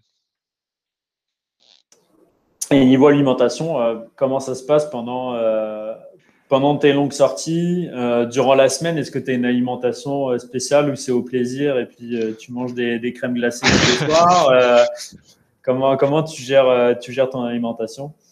C'est vraiment au plaisir, je te dirais. Donc, Ouais, je mange des légumes. Puis c'est sûr que ce que je pose sur les réseaux sociaux, c'est pas tout ce que je mange. Parce que c'est sûr que je mange la crème glacée puis la grosse crêpe, mais je mange quand même des bonnes choses. Juste que je mette ce point-là parce qu'il y a des gens qui sont inquiets pour ce que je mange parfois. Mais oui, je mange beaucoup de crème glacée. Euh, puis j'ai comme une rituel aussi avant mes gros événements. Euh, puis ça, c'est comme un secret que je vais dévoiler, là, mais je vais manger un pot de crème glacée le soir avant un gros événement. Je vais manger un sac de patates déjeuner, donc les hash browns euh, que tu peux acheter au GIA, c'est environ un kilo. Puis récemment, j'ai commencé à manger beaucoup d'Oreo. Fait que euh, ça aussi, j'avais une boîte d'Oreo le soir avant. C'est peut-être pas la meilleure formule à manger, mais pour moi, ça, c'est ma recette secrète en ce moment que je prends tout le temps le soir avant un gros événement ou un gros défi perso. Puis ça me carbure, puis ça me rend heureux, puis euh, c'est parfait en ce moment. Euh, sinon, durant la semaine, je mangeais un petit peu de tout. Euh, c'est sûr que je fais quand même quasiment en moyenne 30 heures d'activité physique par semaine. fait qu'à tous les soirs, si j'ai envie de ça, ben, je mange ça. Ou sinon, j'ai pas de formule de récup ou que ce soit. c'est vraiment, je mange quand j'ai faim, puis c'est ça. Et sur le vélo, comment tu comment tu t'alimentes Est-ce que tu as déjà tes petites collations, des trucs que tu prépares chez toi ou tu t'arrêtes dans les dépanneurs et tu as des trucs bien précis que tu prends à chaque fois? Ouais, ben j'ai des trucs quand même précis que je prends à chaque fois dans les dépanneurs. Puis surtout en ultra, tu sais, tu peux bien préparer ce que tu manges à l'avance, mais dans une sortie de 15-20 heures, ce que tu prépares à l'avance, ça va pas durer si longtemps que ça. Donc, euh, moi, je préfère m'habituer avec euh, ce qu'on peut se retrouver un petit peu partout, donc tous les couches-tard ou les dépanneurs, les gas stations. Euh, souvent, pour les sorties, ce que je vais prioriser, c'est les biscuits. Des biscuits tendres, des jujubes, surtout les gummy worms parce qu'ils sont faciles à prendre avec les mains. Puis aussi beaucoup de, caféine, donc Red Bull, des, cafés Starbucks, etc. c'est sûr que sur une grosse sortie de 15 heures, j'ai aussi allé par fil. Fait des fois, si j'ai plus envie de manger des biscuits, je switchais vers les chips, mais je, mangeais que ce qu'on peut retrouver dans un dépanneur. comme ça, si jamais je me retrouve un petit peu dans le milieu de nulle part, mais tu un sac de chips, t'as ça partout. Hein. Des biscuits, t'as ça partout. Du jus de pomme, t'as ça partout. Fait que je me limite pas à de la bouffe euh, spécialisée pour euh, le sport du tout. Ok. Puis le, tu manges principalement sucré alors, si je comprends bien. Principalement sucré. Bonne tolérance. Euh, ouais, tout à fait. Principalement sucré. Puis c'est pour faire le pain de sel, c'est là que je prends un sac de chips de temps en temps. sinon aussi, j'ai ce que je prends comme anti-bank, j'en garde tout le temps sur moi, c'est un mélange de fromage avec euh, des pepperoni. Euh, des combos qui vendent au dépanneur. Fait ça, j'en garde sur au cas il me faut un boost euh, de gras ou de, sel. Et comment tu comment tu gères ça, parce que tu fais beaucoup, beaucoup de volume de, sport, etc. je tu as, une job à temps plein. comment tu comment arrives à concilier travail et puis euh, sport, euh, est-ce que tu arrives à être efficace au, travail? Comment, comment tu gères ça si euh, monsieur et madame tout le monde qui a envie de, se lancer là-dedans a envie de, de, commencer petit à petit à faire ce genre d'aventure? Oui, ça fait. Ben, en fait, c'est la discipline quand même qui est importante là-dedans parce que dans tout ça, c'est sûr que je dors pas beaucoup non plus. je me couche souvent à 1h du matin, puis je me lève à 5h, 6h pour ensuite ressortir sur le vélo. Donc, si je dormais en moyenne à chaque soir 4-5 heures. Euh, toutefois, quand j'ai la chance, par contre, durant la semaine ou sinon les fins de semaine, je vais souvent prendre des siestes. Euh, je fais des siestes d'une heure de temps en temps euh, pour rattraper. Que j'ai jamais mon 8 heures de sommeil complet dans une soirée, mais si on additionne toutes les micro-siestes que je fais, ben, ça revient à 8. j'ai aussi la chance d'avoir un emploi quand même assez flexible. Donc, si en temps de travail, je travaille pour une une institution financière. je m'occupe des projets d'innovation puis d'optimisation d'outils internes. Donc, je suis sur des projets internes. donc, je suis quand même libre à moi de travailler un petit peu quand je veux. Donc, je travaille souvent la nuit. je vais rouler jusqu'à 9h le soir, 10h le soir. Puis ensuite, je me log, puis je travaille jusqu'à 1h du matin. puis je ressors après ça. Donc, c'est sûr, sûr, que oui, le fait que mon horaire est très flexible, ça m'aide beaucoup aussi à rentrer des sorties de vélo quand il fait beau. Je fais plus de vélo. Quand il pleut, ben, je travaille plus, etc. Mais je pense que dans tout ça, l'important, c'est vraiment de, se mettre un horaire, de se fixer aussi euh, une routine. Donc, comme je te dis, ma routine à tous les matins, je vais sortir faire une heure et demie de CH. Fait que je me lève à 5-6 heures, je sors en vélo à 6h30, je suis de retour devant mon ordinateur à 8 heures. Je travaille de 8 jusqu'à 4, 5. Je ressors à 4, je fais du vélo jusqu'à 10. Je retravaille le soir. Donc, euh, j'ai quand même pas trop de lousse dans mon horaire. Je suis quand même très occupé euh, dans ce que je fais, puis c'est quand même difficile des fois de, de rentrer d'autres trucs, euh, surtout comme faire euh, mon épicerie, tout ça. J'essaie de le rentrer dans d'autres trous quand c'est possible, mais faut quand même c'est bien un petit peu bien planifier à l'avance ce qu'on fait.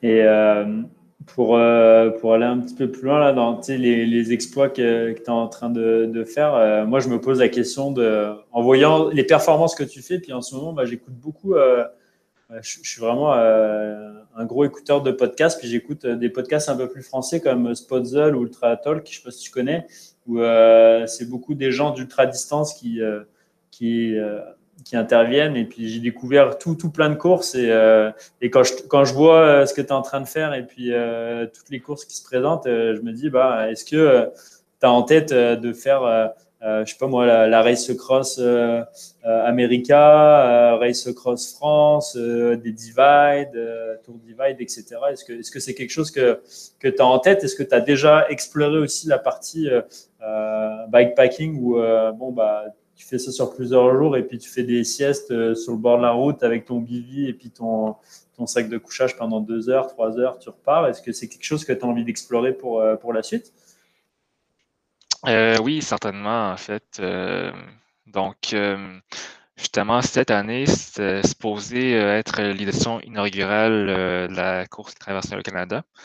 Donc, qui commence au Yukon et qui finit à St. John's en Nouvelle-Écosse. Toutefois, la course, euh, d'après moi, sera annulée à cause de la COVID et à cause des restrictions euh, provinciales. Euh, mais justement, c'était un des événements que j'allais vouloir faire cette année. Mais ça va être sûrement rapporté à l'an prochain, donc ce serait l'an prochain. Mais dans les autres événements aussi qui m'intéressent beaucoup, il y a la TCR en Europe que j'aimerais vraiment faire un jour, la Tour de Vide aussi, mais pour la Tour de Vide, ben, il manque juste un vélo pour pouvoir la faire.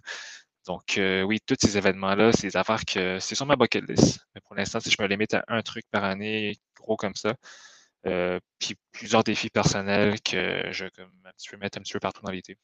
Fait que cette année, en fait, euh, la, la, course de l'été, ça va être l'ultra défi, le mini-kilomètre que j'avais fait l'an passé. j'avais remporté l'ultra défi l'an passé après un changement à la classification. Fait que là, cette année, j'aimerais ça la refaire, puis euh, on verra ça donne quoi là, avec euh, les gens qui vont être là. Il y a quand même beaucoup de gros rouleurs cette année, là, fait que j'ai quand même hâte euh, de voir ça. Mais oui, pour les années suivantes, c'est la, Trans Canada Bike Race, la TCR, c'est des, affaires que, éventuellement je me rends, puis vouloir la faire avec le j'aurai plus de temps, puis aussi plus de fonds pour pouvoir supporter les courses en Europe surtout. Ouais, c'est sûr que c'est des voyages et puis euh, des frais, euh, mine de rien.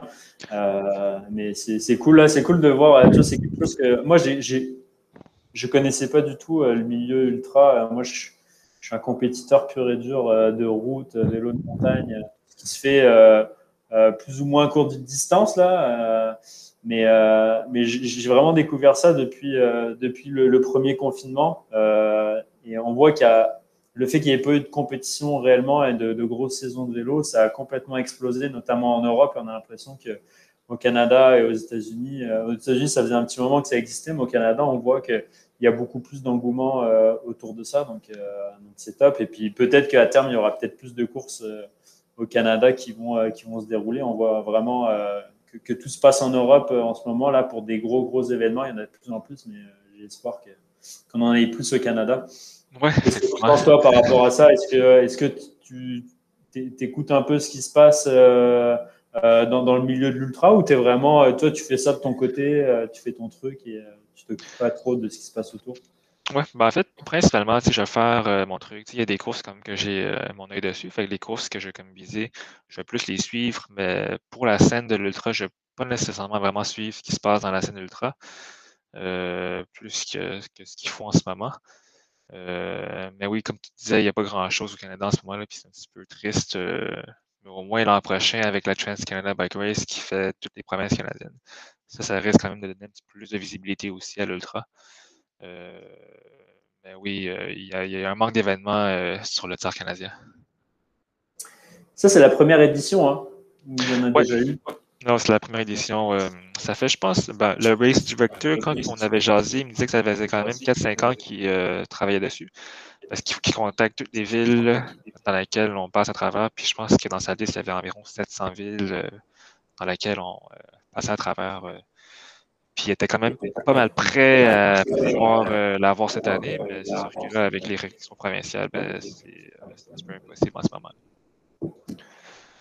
Ouais, je suis sur le site internet, c'est fou, c'est 11 Everesting, 11 fois l'Everest, et puis c'est 12 500 km. C'est énorme.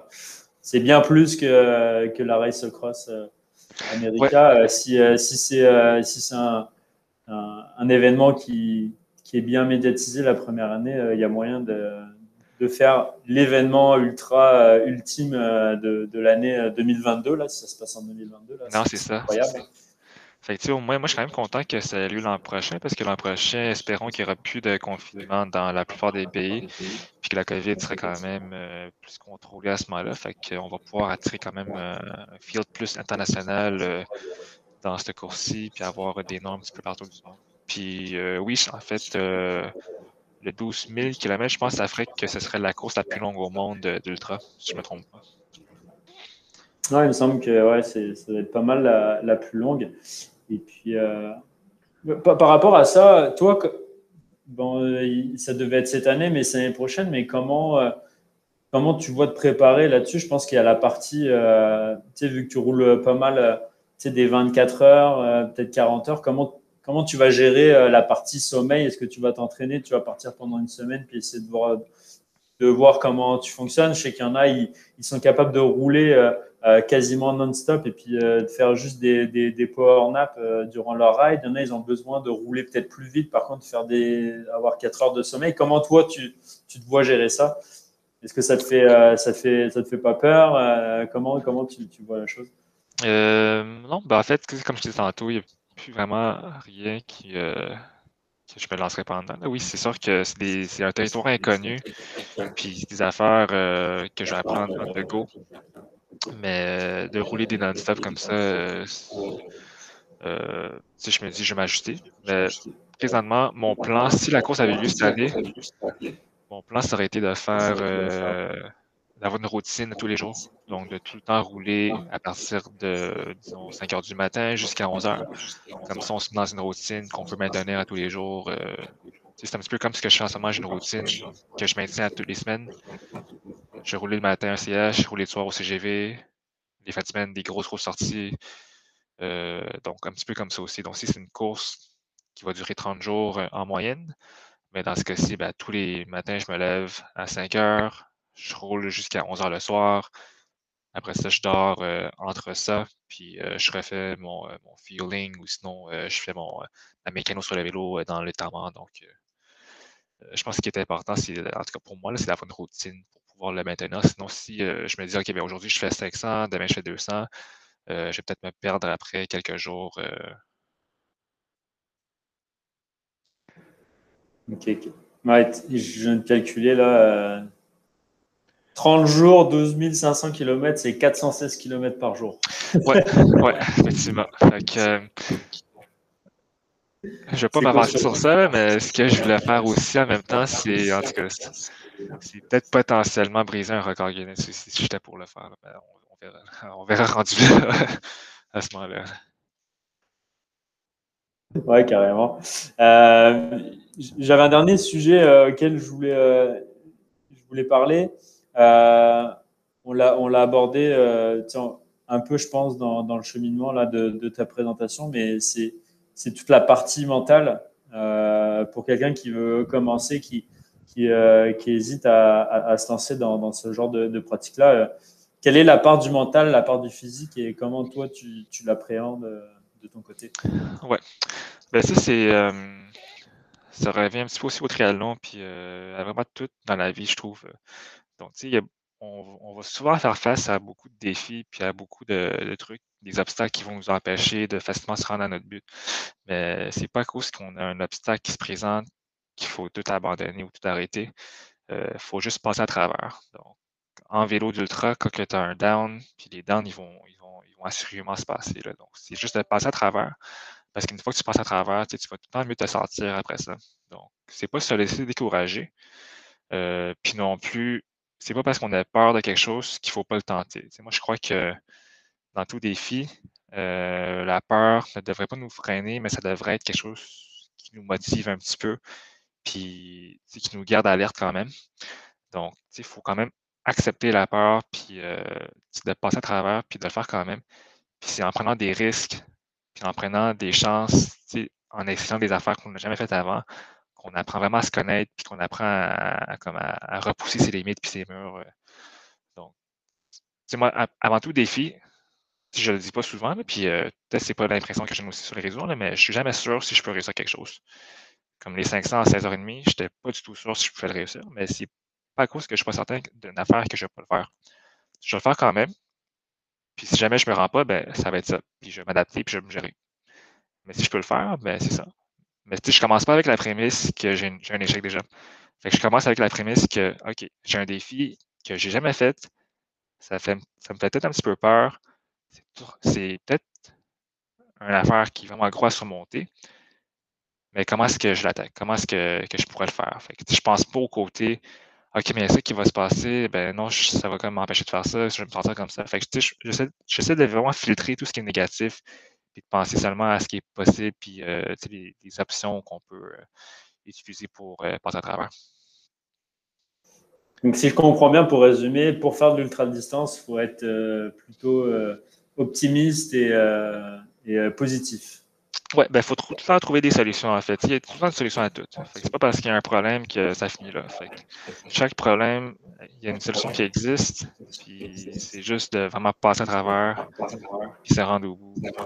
Puis même si tu te sens mal, même si tu te sens en train de bunker, chaque banque a une fin quand même. Donc, euh, c'est de passer à travers, de passer le banque, de continuer quand même après ça. Cool. Bah, je pense qu'on a fait pas mal le tour. Euh, on, a, traité pas mal euh, tous les sujets qu'on voulait aborder. Euh, je ne sais pas si tu avais un, autre sujet que toi, tu souhaitais aborder. Est-ce que tu avais une idée, tu avais quelque chose que tu voulais aborder Sinon, je te demanderais de faire un petit mot de la fin, un message que tu aimerais, passer aux, personnes qui nous écoutent. Euh, non, j'ai pas nécessairement de, sujet de plus. En fait, je pourrais en parler pendant longtemps pour les ultras et euh, les défis, mais en gros, comme ce que je viens de dire, euh, moi j'encourage les gens vraiment à aller explorer les affaires en dehors de leur zone de confort parce que c'est vraiment comme ça qu'on apprend à se connaître puis qu'on apprend euh, à se surpasser. Puis une fois qu'on se surpasse, juste le feeling d'avoir réussi quelque chose qu'on pensait pas que c'était possible, c'est vraiment l'affaire, je pense, le plus, euh, le plus gratifiant euh, qu'on peut avoir. Donc, euh, juste de. Prenez des chances, n'ayez pas peur. Puis même si vous avez peur, d'accepter la peur, puis de ne pas laisser la peur vous freiner, puis repousser vos limites parce que vraiment tout est possible dans la vie. Puis que ce soit pour le sport, que ce soit pour un défi personnel, pour le travail, pour l'école, il faut juste continuer à foncer puis jamais regarder en arrière.